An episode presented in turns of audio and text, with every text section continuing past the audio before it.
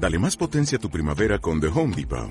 Obtén una potencia similar a la de la gasolina para podar, recortar y soplar con el sistema OnePlus de 18 voltios de Ryobi desde solo 89 dólares. Potencia para podar un tercio de un acre con una carga. Potencia para recortar el césped que dura hasta dos horas. Y fuerza de soplado de 110 millas por hora. Todo con una batería intercambiable. Llévate el sistema inalámbrico OnePlus de 18 voltios de Ryobi. Solo en The Home Depot. Haces más. Logras más. Thank you. Y antes de irnos a China, uno de los Asia, particularmente nos vamos a fijar en China porque precisamente uno de los datos que se conocían hoy era el que empezaba, ¿no? O el que empezaba a generar esas turbulencias o al menos donde algunos inversores veían indicios de esa ralentización en el mercado internacional que les ha hecho temer en los en los bueno, en la renta variable. Hoy se ha conocido el índice del sector manufacturero en el gigante asiático y caía por tercer mes consecutivo y su cifra más baja llegaba desde febrero de 2012. A esto le sumamos el PMI de Estados Unidos, donde tampoco era nada positivo, pues eh, las bolsas empezaron a caer y cerraron con, su, con descensos superiores al 2%, como les decíamos en el caso de Wall Street. Creo que tenemos ya al otro lado de la línea Alberto Iturralde. Muy buenas noches, Alberto. Muy buenas noches, Eva. Aquí teníamos un poco de Mario Magnum. ¿Cómo estás? ¿Cómo estás viendo lo que está ocurriendo? Ya sabes que las razones a veces las buscamos eh, en claves fundamentales. Tú eres muy técnico. Mm, cuéntame, ¿dónde va a parar esto? ¿Cuándo va a parar la corrección?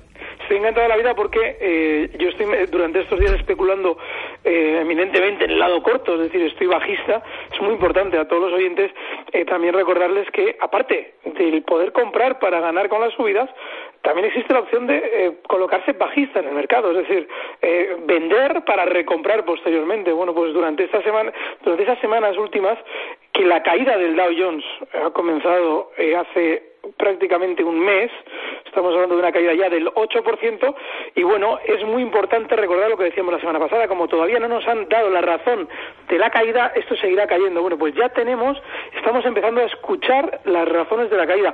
Los datos negativos en China, a mí, bueno, yo lógicamente lo sé porque durante estos meses, eh, al hacer la sección de los asiáticos, más o menos los veníamos escuchando con cierta frecuencia, son negativos desde hace cinco meses. Sin embargo, ahora Sí. que el mercado ha recortado, es cuando dicen, bueno, es que esto cae por los datos negativos en China. Es decir, estamos tan desorientados que lógicamente tenemos que ir buscando la razón de por qué esto cae. Bueno, pues esto cae porque ha tenido unas subidas enormes durante meses, ha habido noticias muy positivas que han hecho comprar a los pequeños inversores durante meses y esos grandes que han vendido los valores a los pequeños, lógicamente ahora tienen que hacer negocio haciendo caer el mercado para que los pequeños pierdan y ellos eh, lógicamente hayan ganado con la venta. Con lo cual es bueno que nos estén contando por qué esto cae porque seguramente eso significa que el rebote está más cerca, pero todavía queda caída. ¿Con qué valor nos quedamos hoy, Alberto?